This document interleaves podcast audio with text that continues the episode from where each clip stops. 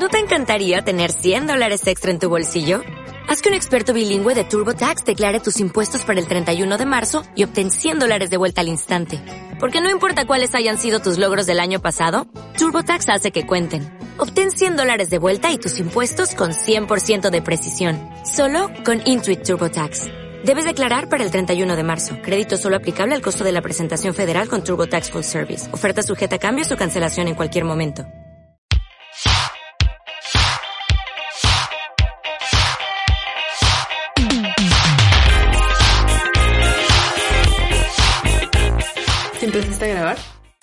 Valió mi 1, 2, 3. Ya sé. Go.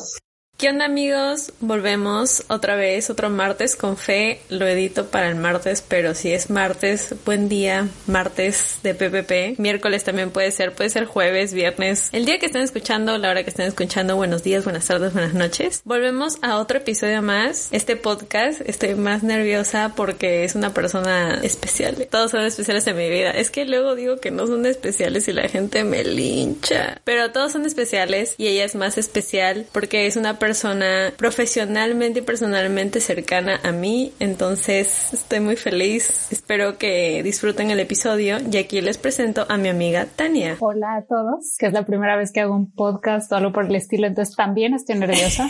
bueno, como ya dijo Andrew, soy Tania, soy mexicana para todos aquellos peruanos que estén escuchando. A huevo. Digo, viví en Chile, pero creo que eso no me da puntos, entonces... Hay que incluir la cultura.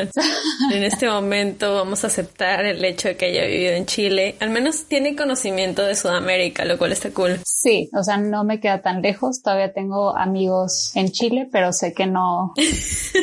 Toda la guerra del pisco sí la conozco, entonces. Sí, me lo ha dicho. Me ha fastidiado con eso también. Sí, lo siento mucho. Pero qué bueno, qué emoción que hayas. Bueno, es que fue como una idea de la nada, como mi parte personal donde me preguntaste qué pex con la vida y te dije que no tenía a nadie porque la neta creo que iba a ser la primera vez que no iba a haber capítulo y de cierta manera estaba bien que no iba a haber capítulo. Entonces, gracias a Tania que se ofreció y aparte de cierta manera yo dije, no le voy a decir porque pues tal vez no quiera, pero qué bonito que se haya ofrecido. No, claro, si no me para el pico de por sí. Tú sabes, la parte profesional y personal para mí era como, tal vez no, porque trabajamos juntas. No, hombre, no.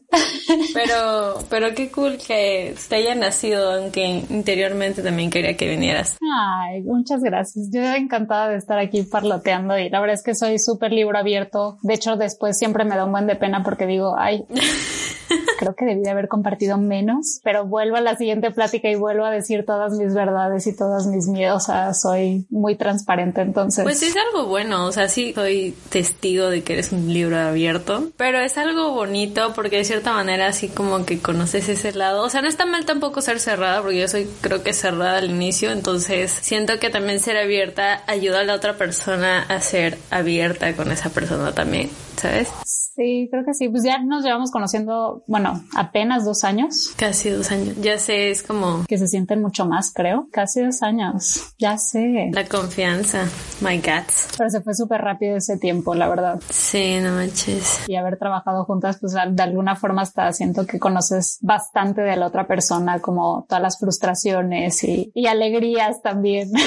Pues igual te veo todos los días, ¿sabes? O sea, ahí también hay un bonding. Sí, literal. De esta manera también aprendamos más una de la otra.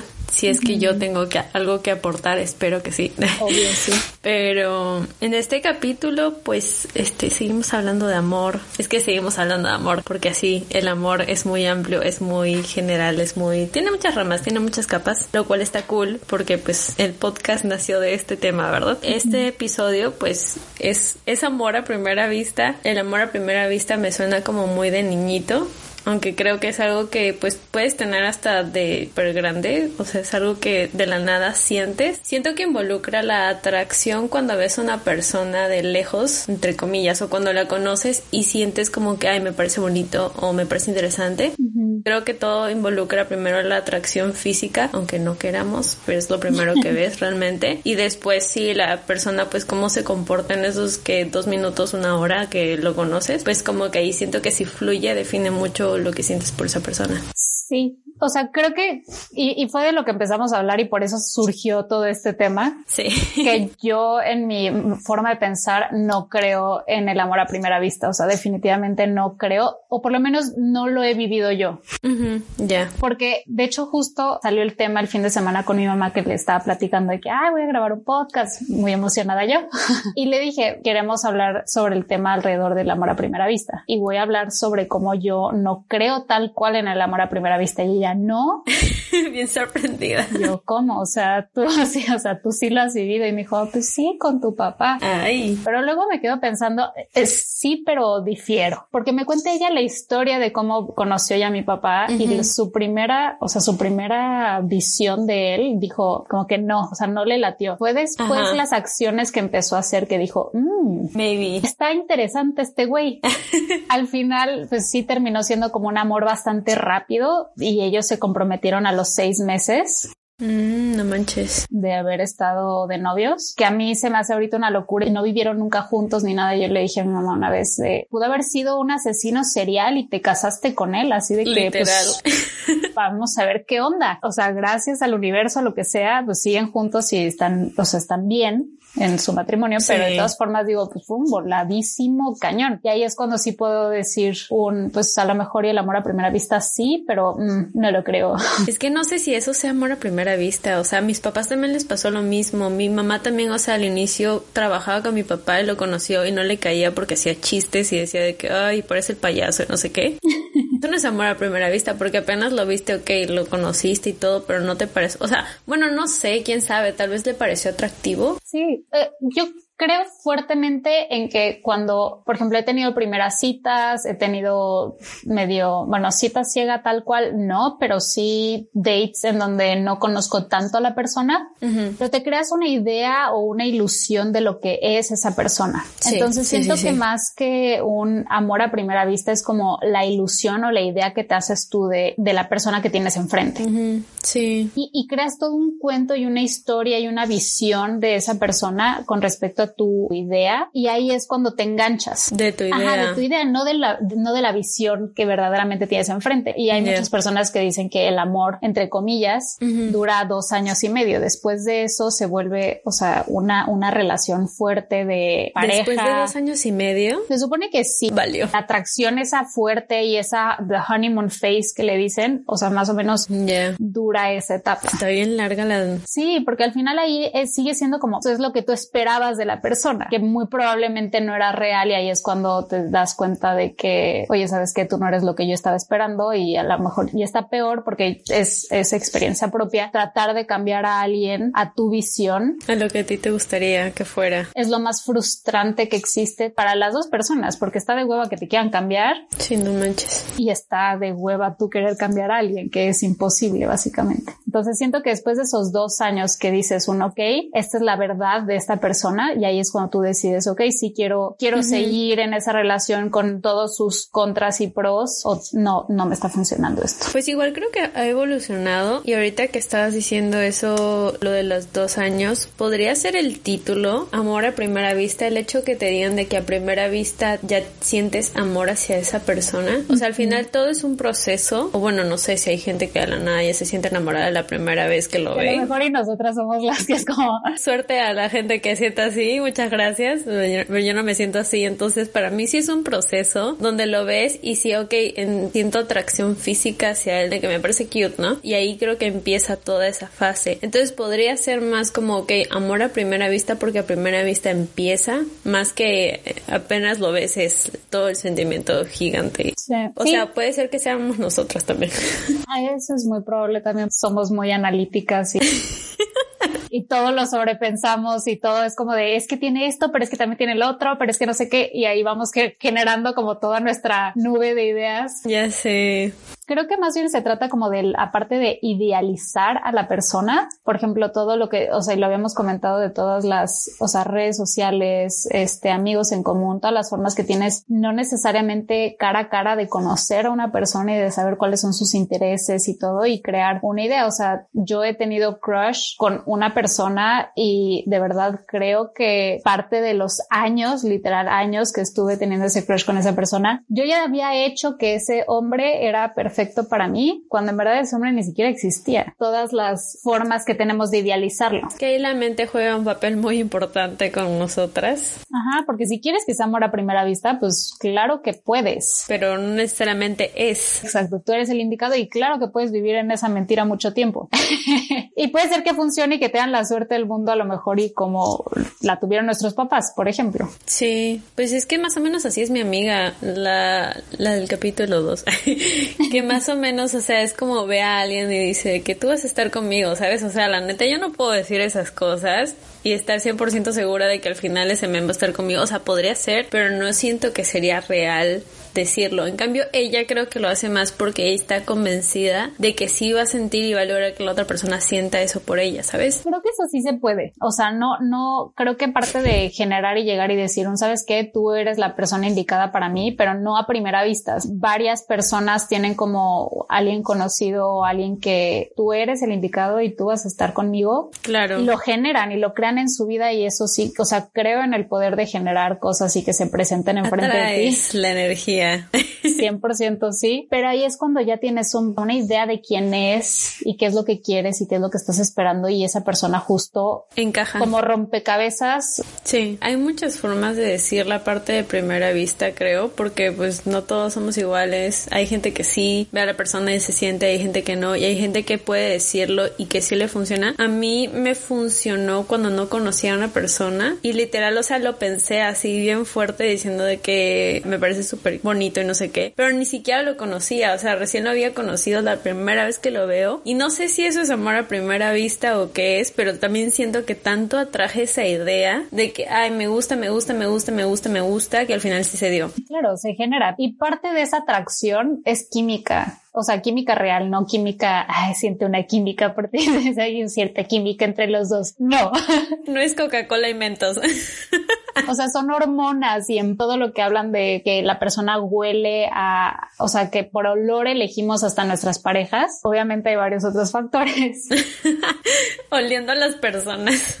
No vas olfateando por la vida, pero sí llega un punto en donde dices, oye, ¿sabes qué? Tú me atraes, o sea, siento cierta atracción. Ahí el PEX es que muchas veces esa atracción no, no equivale a amor. Exacto. O sea, igual es sí amor, pero al final no equivale a una relación feliz o a una relación plena. O sea, sentir atracción por una persona creo que cubre varios aspectos, o sea, puede ser sexual, emocional, o sea, creo que hay varias formas de creer que una persona siente esa atracción por ella y puede ser que no sea necesariamente como pareja. O sea, yo creo fuertemente en que mis parejas anteriores pueden, o sea, las puedo seguir queriendo muchísimo y yo creo que las amo. Estoy segura que amo a mis exes, pero no de una forma en la cual tendré una relación ahorita con ellos, que es muy diferente. Qué loco. Son como tipos de atracción. Sí, porque puedes amar, o sea, tanto como amo a mi hermano, pero no, no necesariamente amarlo a él, incesto. este no era el tema, ese no, era el claro que no era el tema. El punto es que puedes amar a alguien de muchas formas, no necesariamente en una relación y en una relación seria o pasar el resto de tu vida con esa persona. Sí. He aprendido mucho de mis exes y me han hecho una persona mucho más completa de cierta forma porque he aprendido gracias a ellos y por eso los amo. Ajá, no andaría con ellos. Pues es que es la parte de los tipos de amor, ¿no? Mucha gente se queda con plan de que, ah, es que si me dice te amo, pues es que es eso. igual siento que también aplica cuando por ejemplo, amas a un amigo o una amiga, pues es que es porque es de amistad. O sea, creo que hay, mucha pesadez cuando es un amar a una persona, o sea, de sentido amoroso, a que sea como amo a mi hermano, amo a mi mamá. Es la misma, realmente es la misma palabra, sí, pero creo que la gente se crea su propia pesadez con la palabra te amo si es una persona mm, en relación. Sí, sí, el pedo de la palabra amor es que tiene demasiados significados para cada persona. Y ahí es cuando lo vuelve tan complejo y ahí es cuando también la parte de amor a primera vista se vuelve complejo porque yo lo llamaría más como una atracción a primera vista. Porque si llego yo y estoy en un antro y veo a un tipo que digo, híjole, tú. Sí, pero es que es lo primero que ves. Por eso yo digo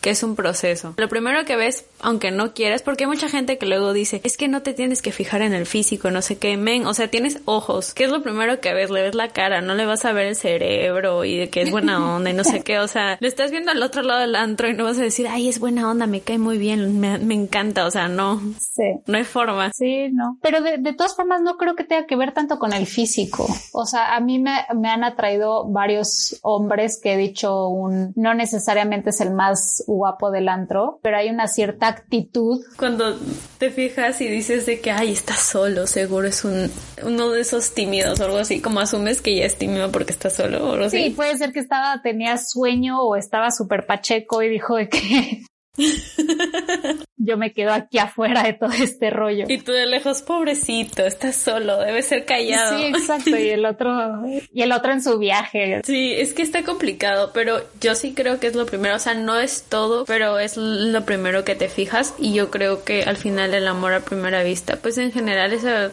oración no está tan bien dicha. Igual podríamos decir que, por ejemplo, nuestros papás, es que no sé si por la rapidez puede ser amor a primera vista. Es que creo que llega un punto en donde, y puede ser más que no lo hemos vivido, ¿sabes? Más que decir un si es o no es, sino que... que sí, al final que bueno, somos jóvenes, todavía tenemos un chorro de tiempo para meter la pata y... Que alguien se ponga al otro lado del antro, por favor. ¿Sabes qué? Es que si eres tú. El problema conmigo es que varias veces he dicho eso, de que si eres tú, eres tú, y conozco muchas amigas que llegan y dicen, es que este güey con este me voy a casar, y pasa el año, pasan dos y cortan. Es que a veces sí puede ser, hay gente que sí lo logra y sí es esa persona, pero es que también creo que ahí no siento que sea de que necesariamente, por ejemplo en tu caso, nada más necesita ser uno el que sea, podrían ser varios. Sí. ¿Sabes? O sea, el eres tú no significa de que tienes que quedarte conmigo para siempre, puede ser que fuiste tú en ese momento y realmente sí fue una muy buena relación, te dejó muchas cosas buenas, muchas cosas que ya aprendiste y al final te formó a ti como persona después de la relación. Entonces que no siga tampoco significa, ay, es que él no fue. Sí, no. Y creo que es perfecto haber andado con esas personas. Porque al final cada uno de ellos y de todas las relaciones pasadas, por más shitty que hayan estado y por más horripilantes que le hayas pasado, la relación más tóxica que hayas tenido, piensa qué es lo que aprendiste al final. Y no se trata de decir de que es que este güey lo que aprendí de ti es de no volver a confiar en los hombres. No. Odio a los hombres o cosas así, ¿no? Hombre o mujer o lo que sea que sea la, la atracción. Estaba hablando la otra vez de cómo es la flexibilidad de unas personas y en nuestra generación cómo si lo entendemos más. Tengo una conocida que estuvo un buen rato saliendo con una mujer y pues ya todos juramos que pues era lesbiana. Ya. Y ahorita ya anda con un hombre. Entonces es bi. Creo que más bien se trata de la atracción que tiene como al ser, ¿sabes? O sea, como persona tal cual, no, no tanto como por si es mujer o es hombre o lo que sea, simplemente la atracción que tiene a la persona. Por eso digo que lo del antro a lo mejor y no necesariamente tiene que ser la persona tal cual que sea la más guapa de todo el salón, sino que es esa vibra y esa energía y esa como ese mood, por así decirlo, que te atrae. Sí, es la atracción, o sea, física, pero en el plan de que también te da esa vibra, porque obviamente, o sea, hay gente súper bonita, pero que cuando la ves dices, ay, no. Y que a lo mejor tu primera impresión es de que esta está más hueca. Sí, exacto. Puede ser. Yo, aquí estoy yo juzgando, perdón. O sea, es que también ahí creo que es como en elección, ¿no? O sea, no es de que es el único, pueden haber varios, pero de todos solamente lo elegiste a él por una razón.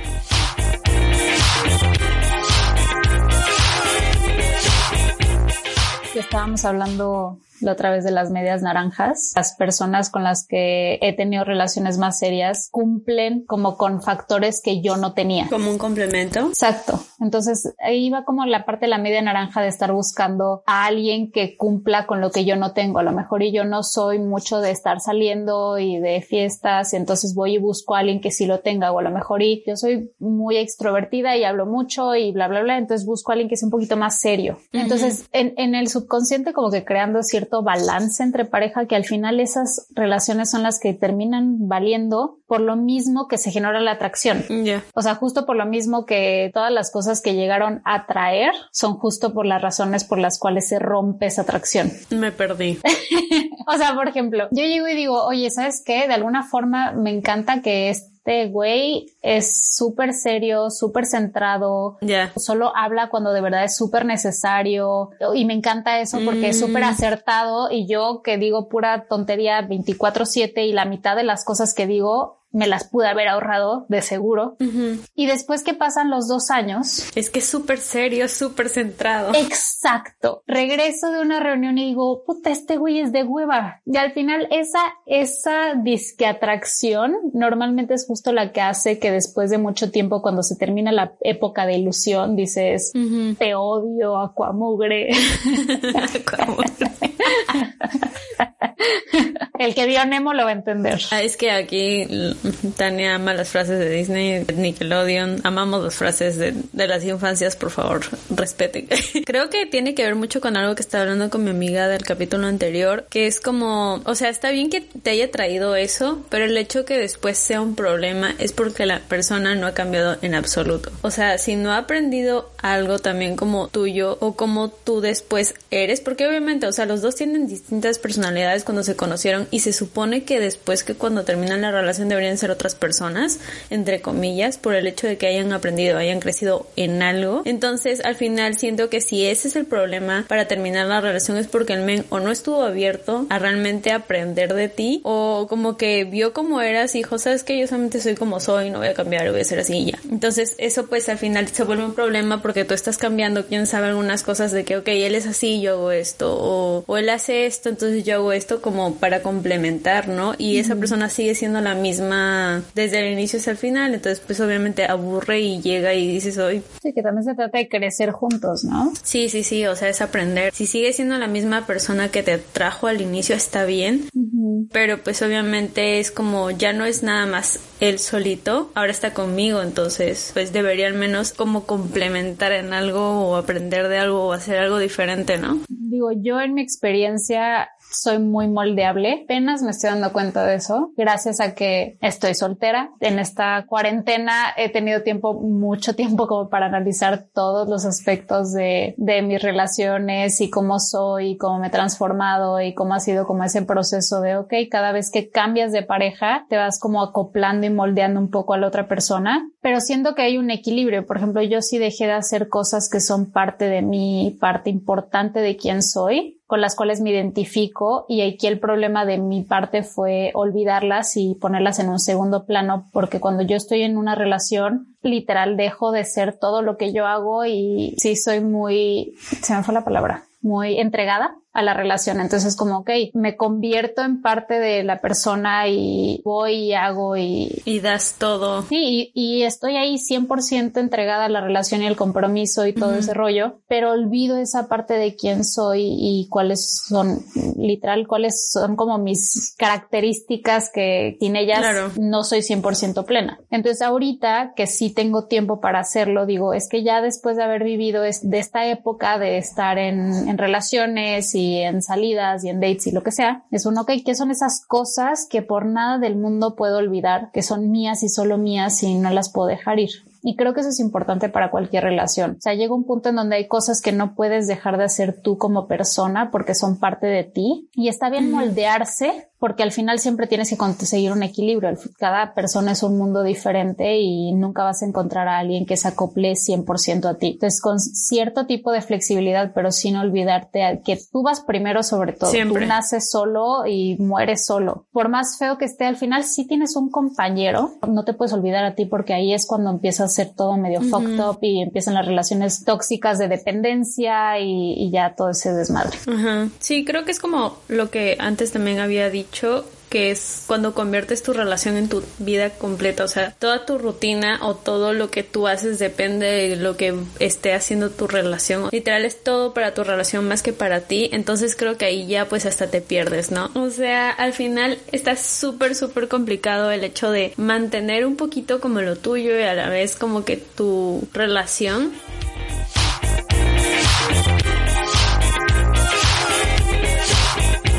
También hablábamos de la diferencia que hay en edades. O sea, como tú estás ahorita en una época totalmente diferente a la que yo estoy viviendo. Ah, sí, sí, sí, sí. Yo no me había dado cuenta. Sí depende mucho la edad que tienes, el tipo de relaciones y también creo que tu entorno tiene mucho que ver, ¿no? Entonces, sí sé que el entorno cambia, pero no me había dado cuenta que por lo mismo la forma en cómo te relacionas con una persona que sea tu pareja también cambia. Entonces, eso está interesante porque no vamos a decir, pero Tania está en un rango más arriba que yo de edad. Tengo 27. X, me veo de 20, todo bien. No, la neta, o sea, Tania parece de mi edad, no importa la edad, es un número, pero sí hay diferencia, o sea, en relaciones que yo no sabía, por ejemplo. Que ya todos, o sea, o por lo menos la gran mayoría, o se está comprometiendo o está en una relación seria. Lo único que yo veo en todas mis redes es gente saliendo, bodas, pero así a lo bruto. Sí. Nunca he sentido una presión, por ejemplo, por mi familia, nunca en ningún punto. Y justo ayer estaba viendo un documental del planeta y la contaminación y, y yo literal, yo, o sea, lloré, de verdad lloré. Y dije, no quiero tener hijos, de verdad no quiero tener hijos y sé que está súper fatalista. Cuiden al planeta. Estuve en algunas relaciones donde era, hey, cuatro hijos y yo, ni de pedo, voy a tener cuatro ¿Ya te decían cuántos hijos quería tener? Cada relación que he tenido ha sido muy seria. Ay, es que la diferencia también es que Tania es de relaciones largas y serias y yo ah, soy de cortas. Entonces como que para mí, o sea, bueno, no, creo que sí una vez uno, no me dijo. O sea, no he tenido una relación de menos de dos años. Es una vida. Ella tiene relaciones de vidas. Como dije, soy súper entregada a la relación y soy igual así bien terca porque ya sé que no mm. está funcionando y digo, no, ni madres, yo elegí este güey y esto va a funcionar La forzación, ¿no?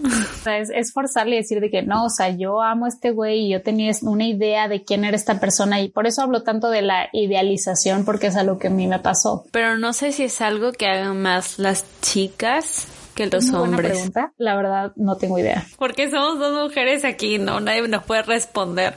Pero real no sé. O sea, yo, yo supongo que sí. O sea, entra una relación con cierta expectativa de lo que va a ser o de qué es lo que es. O por, por si no, no entrarías tan ilusionado y lleno de sueños y de mm. ideas y de ah, sí, Simón, tú y yo para siempre. Igual no sé si dependa de la edad, porque normalmente desde mi perspectiva de amigos, sus relaciones o sea, sí, le, gusta y está enamoradísimo y no sé qué, pero no es de que ya me esté diciendo a mí, ya quiero hijos con ella o ya sé cuándo me voy a casar o cosas así. O sea, no es algo que hayan pensado. Bueno, entonces no sé qué pedo con mis relaciones. Tal vez sí sea la edad, porque pues yo creo que cuando ya estás de grande. Creo que fue lo mismo cuando era también, o sea, mi primera relación larga empezó a los 19 y terminó hasta los, terminó a los 23, 24. Ay, pero los 23, pues es que igual terminaste como muy grande, ¿no? Siento que ahí sí lo pensaría, o sea, la mitad de la relación ya estaría pensando en eso. Pues sí, no.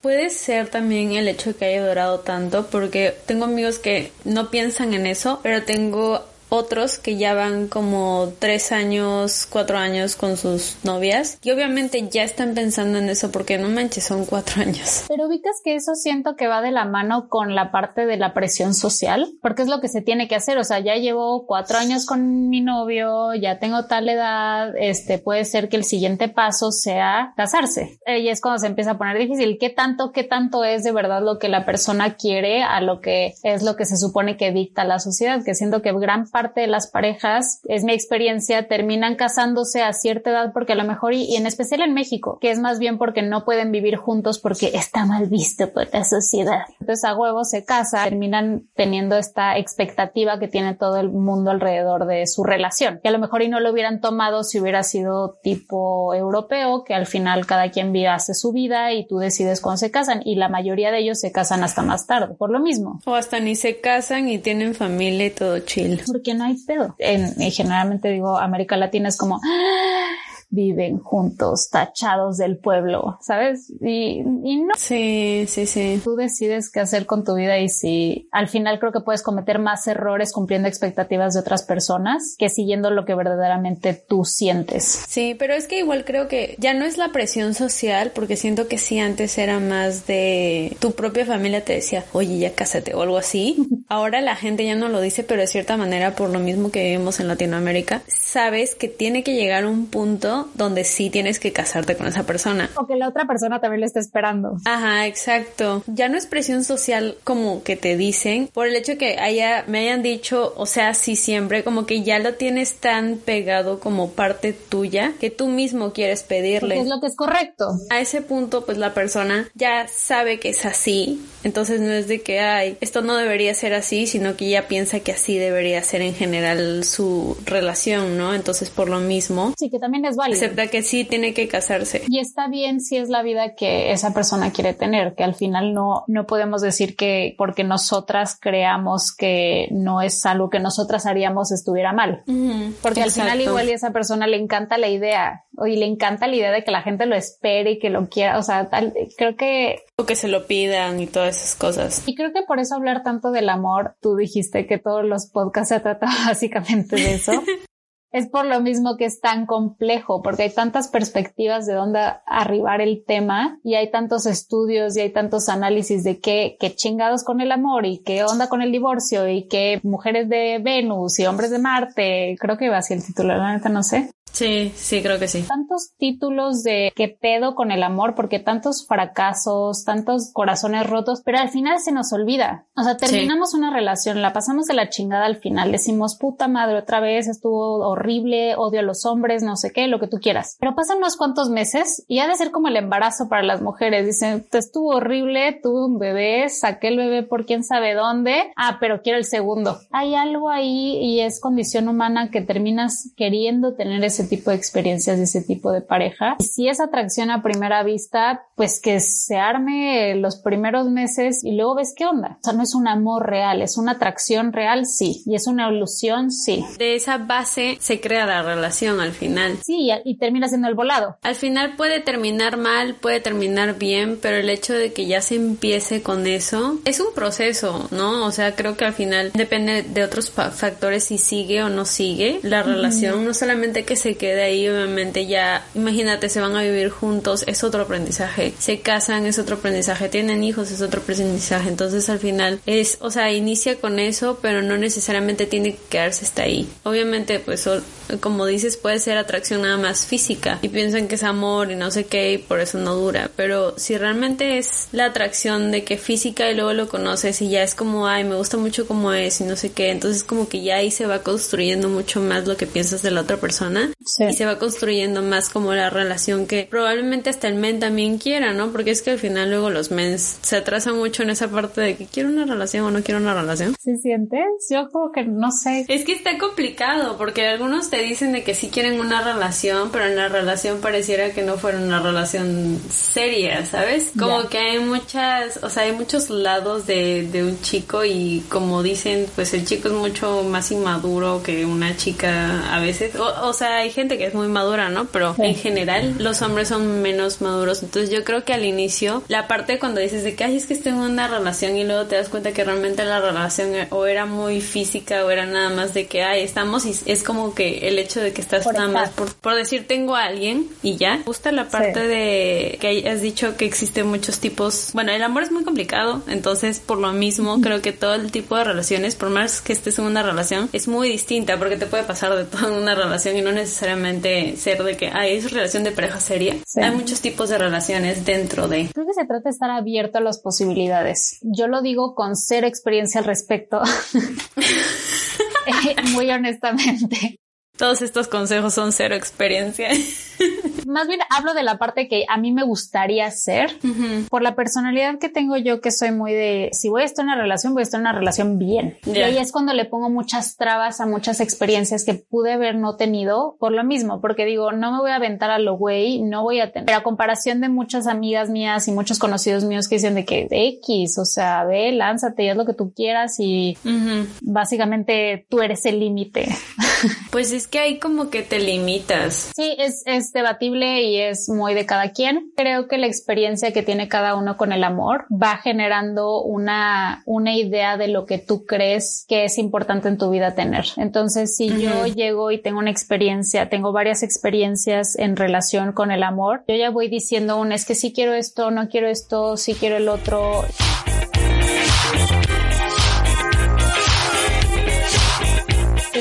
Esas cosas, al final lo más importante eres tú. es no perderte a ti y es tenerte a ti como prioridad, porque si no te tienes a ti como prioridad, no puedes tener a nadie más como prioridad. Si yo no tengo, por ejemplo, la parte de, no sé, autoestima, y a lo mejor y me veo y digo, es que ah, mis brazos, ah, mi estómago, ah, soy horrible. Y llego con una persona y justo esa persona dice que no manches, cuerpazo, no sé qué. Ahí me aferro a eso. No me estoy aferrando a esa persona o por allá eso, ya esos comentarios o lo que me hace sentir. Porque tú no te lo puedes decir. No, y al final crea esa parte de relación un poco dependiente. Cuando tú necesitas algo de alguien más, ahí es cuando no siento que se vuelva como algo sano o una relación plena. Estoy necesitando a alguien externo para yo sentir algo que no puedo sentir y que estoy buscando tener.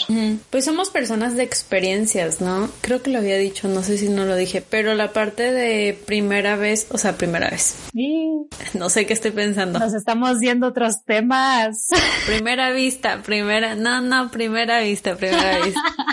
primera vista a través de los años es distinta porque realmente si yo tengo amor a primera vista a los 12, no estoy segura si realmente esa chica tiene 100% autoestima, de que yo soy yo y a mí nadie me va a decir esas cosas. O sea, la neta, hay que ser realistas. A esa edad creo que recién estás viendo que pex con tu vida, con tu cuerpo, después de la adolescencia. Entonces, o sea, tu amor a primera vista, por más que sea wow, somos muchas experiencias que obviamente está cool que si llegues a un punto donde tengas amor a primera vista y ya tú sepas quién eres y solamente necesites a alguien que te complemente, pero al inicio no creo que sea así. No, obvio no. Me pongo a pensar yo las veces que he llegado a tener algo como un amor a primera vista y creo que lo más cerca a eso ha sido, mm, he's cute, ¿sabes? Y ya, de verdad creo que no ha pasado de algo así que diga, esta persona está súper atractiva. Pero ahí ya sería atracción. Exacto, pero nunca he llegado a sentir una parte de, ¡Ah! tú, tú eres el elegido. Es que no sé si ahí puede ser como primera vista en una parte de, ok, atracción y luego puede llegar a ser algo más serio o la otra que ya es primera vista, donde ya es para tu media naranja y así. Es que se vuelve un tema bien complejo y bien revoltoso y... El amor es revoltoso.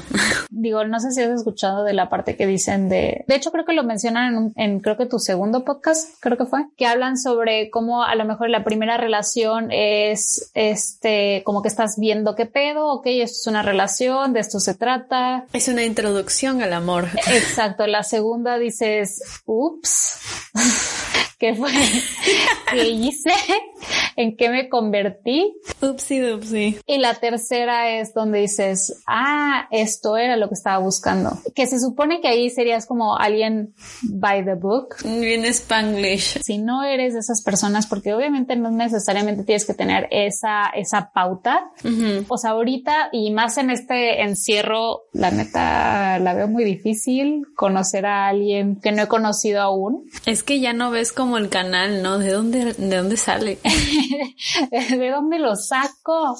y ahí es cuando digo, pues sabes qué, si lo dejo de, dejo de estarlo sobrepensando todo, y al final ahí está el problema de decir un, es que la tercera relación, ahí es donde voy a encontrar el amor de mi vida. Pues no, obviamente no. Pero es que como dije en el segundo capítulo, hay excepciones, ¿sabes? O sea, no necesariamente tienen que ser tres. Pero el mundo está lleno de excepciones. Sí, ya sé, o sea, al final creo que somos más excepciones que lo, lo dicho y hecho. O sea, bien por ti si tienes nada más tres amores en tu vida y el tercero ya está contigo y ya eres feliz. Felicidades. Pero no es tan sencillo. O sea, hay gente que puede decir que tuvo dos, dos mil segundos amores, de que todos fueron una equivocación, ¿no? De todos aprendí algo, pero ninguno es el tercero. Sí, puede ser así también. Cuando ya tengas cinco relaciones tóxicas, piensa de verdad si tú eres la persona que es tóxica. Yo personalmente lo que he aprendido y me ha servido a mí como para conocerme más y aprender más y saber qué es lo que quiero yo en un futuro. O sea, la parte, por ejemplo, de control. O sea, yo me he dado cuenta que soy una mujer muy controladora y que me gusta mucho que las cosas salgan a mi manera. Y parte de lo que he requerido aprender con el tiempo es que las cosas no van a salir siempre como quiero y la, la magia que tiene cada día de despertarme es que justo todo lo que planeé no va a ser. Y acostumbrarme que eso es así tanto en mis relaciones como en mis días, todo lo que está a mi alrededor es flexible, es parte de que lo que he aprendido por medio de mis relaciones y comentarios que, por ejemplo, si, o sea, no sé si les ha pasado, pero pasas de relación a relación y hay ciertos comentarios que son muy similares hacia ti. Cada relación tiene su línea de tiempo, es un proceso, cada proceso es distinto y creas o no creas en el amor a primera vista, a cada quien le toca su amor a primera vista, entre comillas, distinto. No necesariamente es verlo y ya sentir amor. El empezar, amor a primera etapa. Al final las dos, ninguna cree en el amor. La primera etapa de la relación. ¿Tú crees en el amor a primera vista? Pregunta importante de la primera hora, ¿no? Lo primero que debemos preguntarnos, no voy a decir que no creo, pero tampoco es de que 100% sí me tiene que pasar, Nel. No me cierro la posibilidad de que pueda suceder de la nada, pero tampoco digo, ay, no, tú crees en el amor. Bueno, es que tú, tú, lo tienes más como idealización. Es como una reacción química que tiene el cuerpo y dice, mm, like. La hormona, la adrenalina. Literal, sí. O sea, son las feromonas, es el cuerpo y dice, mm, tú yo, nice. tú yo, nice.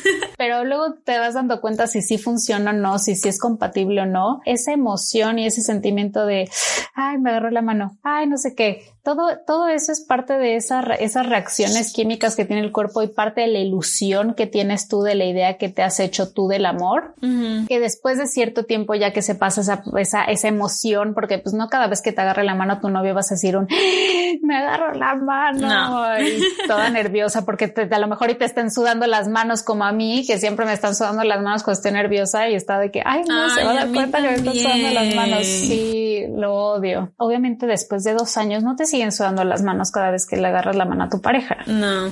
Bueno, yo no he llegado a dos años, pero está bien, te creo. Pero el punto de una relación es, o sea, ya tan larga es, seguir teniendo ese tipo de emociones y ese tipo de ilusión y es mantener la ilusión transformada a otra cosa. Sí. Es la visión que las dos, que ambas personas tengan de lo que es un amor. es que todo es tan distinto según la persona, la neta. Sí. Para mí, al final, el amor a primera vista es un paquete más que un día o una hora. Eh, Andrew. wow. No lo había mal pensado hasta que lo dijiste, ya te entendí. Pues bueno, también incluye eso, pero, o sea, es como un bloque, ¿no? Es un bloque donde incluyen varias cosas. Está bien si lo puedes decir como paquete, no creo que todos sean tan mal pensados como yo ahorita, entonces. Bueno, ya lo mal pensamos, ya lo mal pensamos. Ya no puedo decir paquete. Es, un bloque donde incluye varios paquetes. donde incluye un montón de cosas, entonces es todo ese grupito, ¿no? Para mí es como sería el grupo inicial para luego ya tener varios bloques de más cosas que no solamente sean lo primero, o sea, es como es la primera vez de esa relación, ¿sabes? Como que todo lo primero que tienes con esa persona y cuando empieza una relación creo que vas, vas teniendo, y lo, es lo que tú dijiste, al final somos una experiencia y se vuelve una relación de experiencias. A mí lo que me sorprende mucho es que yo he estado aprendiendo esto a lo largo de tener tantas experiencias en relación con el amor, pero por ejemplo te escucho a ti y digo que, ok, o sea, sí, sí, no sé si yo pensaba así a tu edad, por ejemplo. A lo mejor y mis relaciones pasadas pudieron haber sido muy diferentes si yo ya ahorita hubiera pensado de esta forma. Ya. ya, corre, corre, corre. Me asusté porque Tania me empezó a susurrar y dije, ¿qué está pasando? Y es que se le está acabando la pila. Entonces, estamos teniendo, once again, problemas técnicos. Aprovecho este momento para decir arroba puesta para el podcast en Instagram. Cinco estrellas cuando quieran y gracias al novio de la hermana de Tania por prestarnos el micrófono. Ay, sí, muchas gracias, Pablo. La verdad es que no sé si voy a escuchar esto, pero, pero te voy a decir que la adelantes hasta el final para que la escuches. Y ustedes no disfrutaron de Tania corriendo para conectar su laptop. Sí, perdón, entré en crisis de que 1% yo. A la chica le gustan los, las emociones fuertes. Eh, eh, un ejemplo perfecto de toda mi vida también como que la diferencia de edad que ahorita como que tú estás pasando por una etapa diferente en cuanto a no todos tienen pareja, no todos están ahí en una relación y yo ya estoy en una etapa en donde literal me voy a ir en dos semanas a un viaje con cuatro parejas y yo. Qué bonito, buena suerte. Mi mamá también hacía eso, o sea, mi mamá a los 26, 27 ya estaba con mi papá, salían con mis tíos, pero era de que pareja, pareja, pareja, pareja, ¿sabes? No lo siento yo así todavía, honestamente. Tal vez porque solamente mi grupo una tiene novio, pero... de la noche a la mañana, tú nunca te enteraste. Nunca te avisan, ¿no? nunca te avisan, de la nada estás ahí y dices, ¿por qué estoy aquí y por qué estoy durmiendo con el perro? Y ahí es cuando te das cuenta. Wow, espero tanto esa edad. Es emocionante. Creo que es la época más interesante que he tenido en mi juventud de alguna forma. O sea, antes de los 27 tu vida no es interesante, espéralo. Ahorita todo lo que estás viviendo va a valer madres, después sí se pone interesante. No es el mensaje, pero al final sí te das cuenta como, ok, o sea, es más como introspección de decir un, ok, ¿qué es lo que es para mí importante tener? ¿Qué es lo que espero de mi pareja? Tener sin forzarlo a hacerlo. aprender a estar solo, que creo que es lo más importante de tener cualquier pareja, porque si no sabes estar solo, que es algo que me ha costado mucho porque sí he estado muy acostumbrada a estar en pareja y claro que me encanta un, ay, es que quiero ver una película, quiero ver una serie, quiero estar acompañada, lo que sea. Y te das cuenta de que no, pues así no son las cosas. Y eso puede ser hasta sentirte sola con pareja. Eso está más triste. Si no sabes estar solo, Tienes que tener tu vida. Sí, entonces para mí esta época sí ha sido súper de aprendizaje de un conocer bien qué onda y si me llega la, el amor a primera vista, ahí les diré. La verdad lo dudo mucho conociéndome a mí, pero... No manches, no sé por qué siento que a veces tanto que lo decimos sí nos va a pasar. O sea, va a ser de que tanto que decimos de que la neta no, no ha pasado y no sé qué. Ah, estaría cagadísimo. Es que podría ser que al final el amor a primera vista bien sea tu tercer amor. En qué comentarios, amigos, aborten el tema. Sí funcionó. Me caso mañana. Lo conocí ayer yendo a la panadería. Es que así pasa, o sea, siento que también por lo mismo al final, bueno, no sé si otros papás, porque hay otros papás que sí han tenido su relación de mil vidas y recién se casan, pero en el caso de mis papás y tus papás, siento que fue así. Sí, pero también he conocido a tantas personas. Por lo mismo que fue rápido y fue en ese momento, cualquier relación podrías decir, es que fue tan rápido que no es muy apresurado todas estas cosas, pero cuando es el indicado, entre comillas, pues como que no lo sientes Sí, pero al final quién sabe que sí sea. Es que la neta, qué miedo. Yo he estado en la posición de que me quiero casar con esta persona, es el amor de mi vida, estoy 100% segura, este es el güey, te lo juro que este es. Y también he visto tantas amigas que dicen lo mismo y que ninguna de ellas está con la misma persona que juró y perjuró casarse con esa con ese güey. De ahí viene mi idea de un, al final es una ilusión y te ilusionas con ese, con esa idea, pero no necesariamente es la verdad y no necesariamente estuvo mal que hayas sentido lo que sentiste. Qué complicado. Fue parte de una experiencia súper perra que tuve. Pues es que no es tu media naranja, porque no existen las medias naranjas. La Tania tampoco cree en las medias naranjas. No, tú eres una naranja, tú eres una naranja completa y lo que buscas es otra naranja que te acompañe.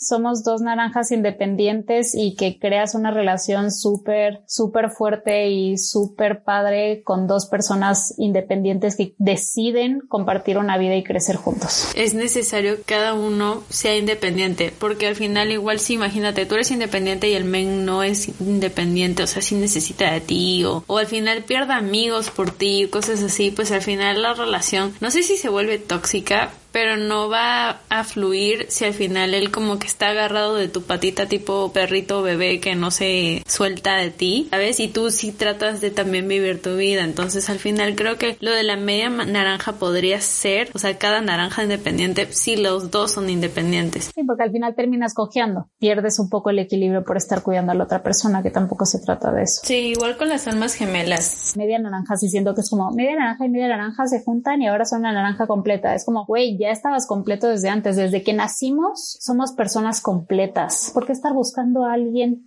que te llene a ti como huecos que tienes tú como si lo quisieras tapar con parches? Es que cuando dices también complemento, no es exactamente como que literal dejo de ser yo a la mitad y que él entre ahí a yo soy así y él es parte de mi yo. Pico en Inception y en el sueño él era él era y en el sueño él era yo.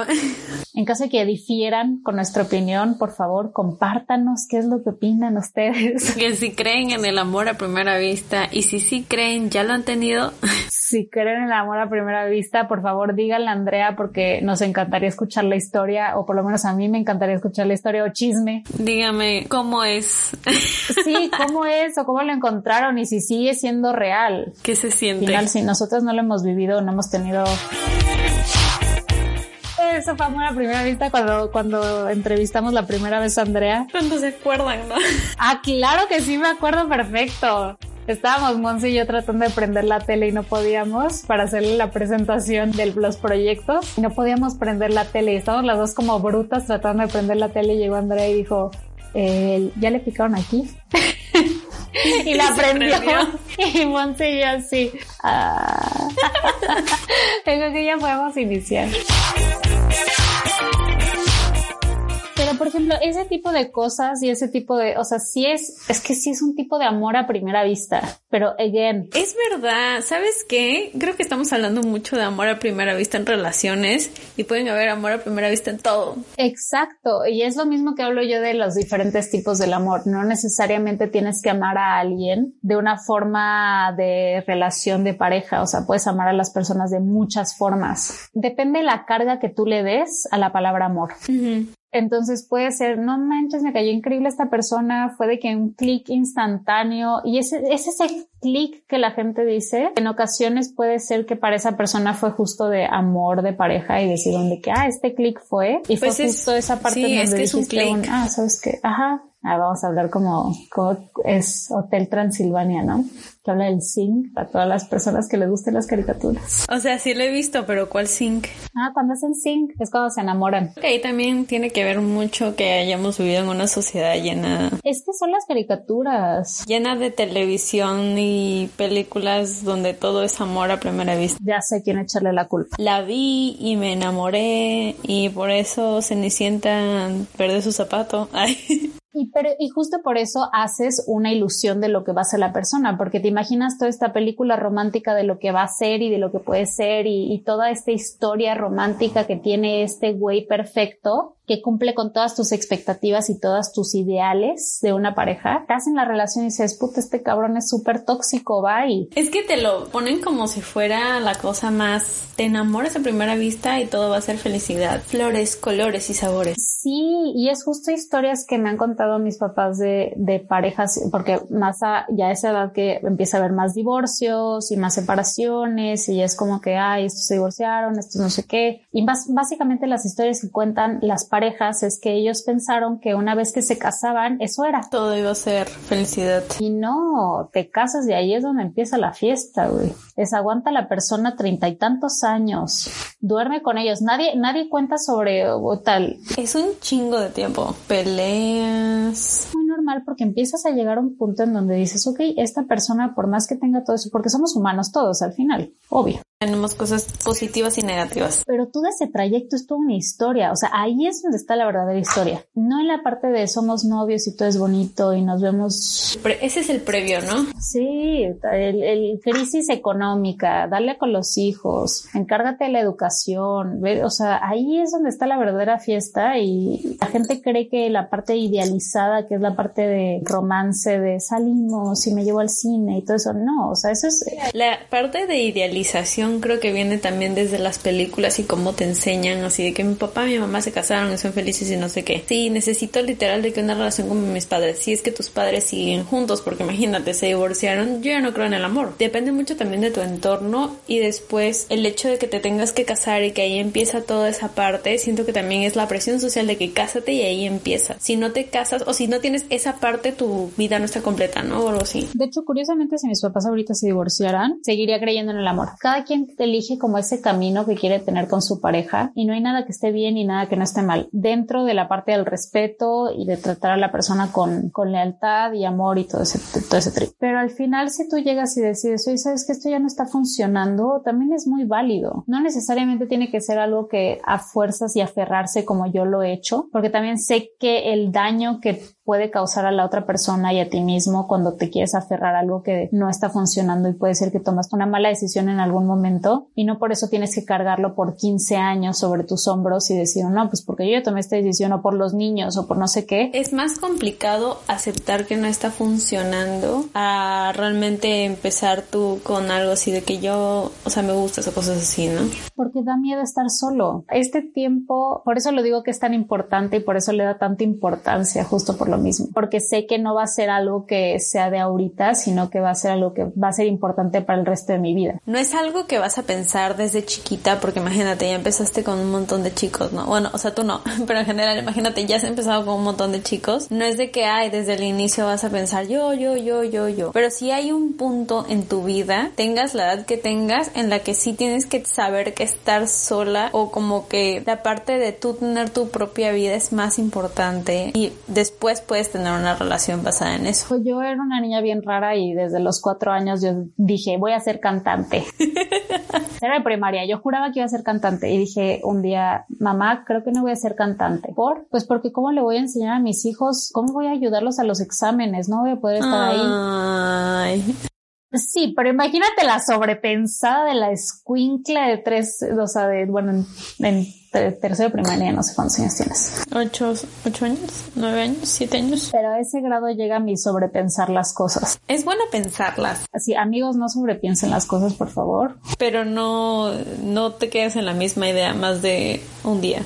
sí ayuda a autoconocerse, pero no caer en culpas, porque es muy fácil caer en culpas después de tener una relación y decir es que yo hice esto y es que yo hice el otro. O sea, sí hay una parte de responsabilidad tuya al respecto, por eso aprender de eso y levantarte y decir, ok, la cagué en estas cosas, chale. Juguito de chale. Ahí le sigues, pero cambias de eso y aprendes de tus errores y de todas las veces que las cagaste y a lo mejor a la próxima cuando tengas ese sentimiento de me atrae muchísimo este güey o esta morra, esto sí es lo que quiero, esto no, eh, ya la cagué en estas cosas, entonces cómo lo mejoro, cómo soy una mejor pareja. Por y una probadita de ese amor a primera vista, conociéndote más y sabiendo más qué es lo que esperas, es lo que quieres. Es que está bien tener expectativa, pero no basarte en esa expectativa en tu relación no tiene expectativas. A mí una vez una pareja me dijo, es que ya no tengo expectativas de ti y no saben lo feo que se sintió. Qué sad. O sea, si yo ya no espero nada de ti, eh, creo que es, es, de las cosas como más gachas que me han llegado a decir y que sí me dolió porque dije, puta, qué tan mala persona soy. Me parece más fácil culparme a mí que tener que romper esas ilusiones que tenía de la otra persona. Pues es que cada relación es como que distinta y cada relación es un mundo que al final te deja con cosas, puedes llegar a, a sentir cosas distintas, tanto miedo o expectativa o alegría por una siguiente relación por la relación anterior, ¿no? O sea, como que también define mucho la anterior a la siguiente también no cerrarte, o sea, porque muy, muy fácilmente puedo yo llegar y decir, bueno, puta, me fue la chingada en mi relación pasada, por ejemplo, que no fue así. O sea, al final creo que si en dado caso de que hayas estado en una relación muy fucked up, es no cerrarte a que eso te vuelva a pasar. Porque eso de estar cargando tus maletas, digo, cada quien carga las suyas. Pero, por ejemplo, si yo tengo muchos conocidos que se la pasaron muy mal en sus relaciones y que siguen cargando con esos miedos en su siguiente relación. Y al final ese tipo de cosas se atraen. Las, sí, si yo llevo una relación teniendo miedo a que me vayan a poner el cuerno, al final eso termina pasando. Uy, es que al final todo lo que atraes lo generas, porque así de, así de increíbles somos como personas. Aceptamos el amor que creemos merecer. Chingado, pero sí. el amor a primera vista, cuando nace tu bebé y se supone que el papá que no estaba tan seguro se siente seguro. Nice. Sí, hay muchos tipos de amores a primera vista. El amor más fuerte a primera vista es cuando tienes un hijo. O sea, creo que ese es el único que no podemos discutir y no podemos decir nada. O sea, creo que en el momento en el que ves a tu hijo, no lo he vivido, pero sí creo que esa sí es la definición correcta. Sí, es verdad, pero creo que ese es el más genuino. Ese es el único que fielmente creo que en algún momento cuando si es que llego a tener hijos o lo que sea, o si mi hermana tiene hijos y son mis sobrinos y todo ese tipo de cosas, sí creo que al verlos sea como de, no mames, te amo y te adoro y daría mi vida por ti, sí. Sí, es que es algo que no podemos sentir hasta que realmente. Creo que con eso sí podríamos terminar en cuanto a un, el único amor a primera vista que existe es en el momento en el que nace tu hijo. Si tienen hijos, ahí van a sentir su amor a primera vista, amigos, cuando eres padre. Seas hombre o mujer, ahí creo que sí es de los dos. La mujer se enamora de su bebé cuando se entera que está embarazada y el hombre se enamora de su bebé cuando ya lo tiene en sus manos.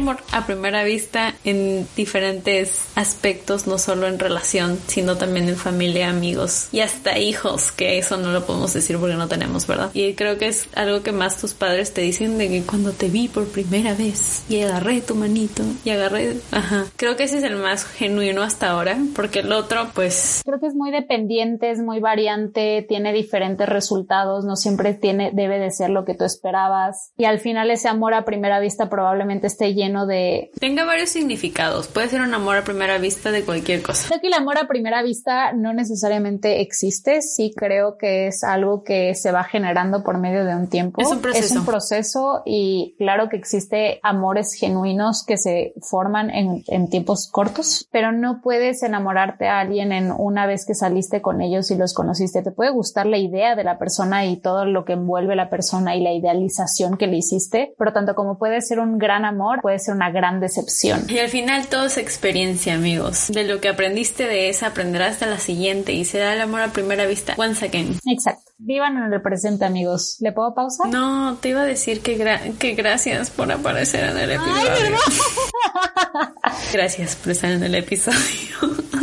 Gracias por estas buenas ideas y como dice Tania, Tania va a ser el inicio de todo el grupo Estratégico Design Group, arroba Estratégico Design Group. Síganos en Instagram, síganos en Facebook. Sí, si tienes una marca y le quieres dar valor y quieres aprender un poquito más de toda esa parte de la conexión con empatía y todo ese, todo ese trip. La conexión con tu consumidor. Pues Andrea, de verdad, muchísimas gracias por, por invitarme. La verdad es que Yo bien emocionada. sí estaba nerviosa porque no sé qué es grabar esto, no sabía qué, qué tanta tontería iba a decir y qué tantas cosas repetí porque soy súper repetitiva cuando hablo. No, pero gracias a ti por aparecer. Estuvo súper padre y digo ya el, la posteditada van a ser menos, va a ser menos tiempo, pero pues aquí estuvimos dos horas cotorreando. Va a haber de todos los temas, amigos, de todos los temas. Más que un podcast fue como una cita, mini cita en el psicólogo. Muchas gracias amigos por otro capítulo, otro episodio. Gracias por escucharnos a mí y a mi invitada especial. Pues síganos en Instagram, arroba puesta para el podcast, cinco estrellas, en Spotify y en iTunes. Así que no hay forma de que no lo escuchen, estamos en todos lados. Hashtag PPP, hashtag martes de PPP y nos vemos en la siguiente. Gracias, chao.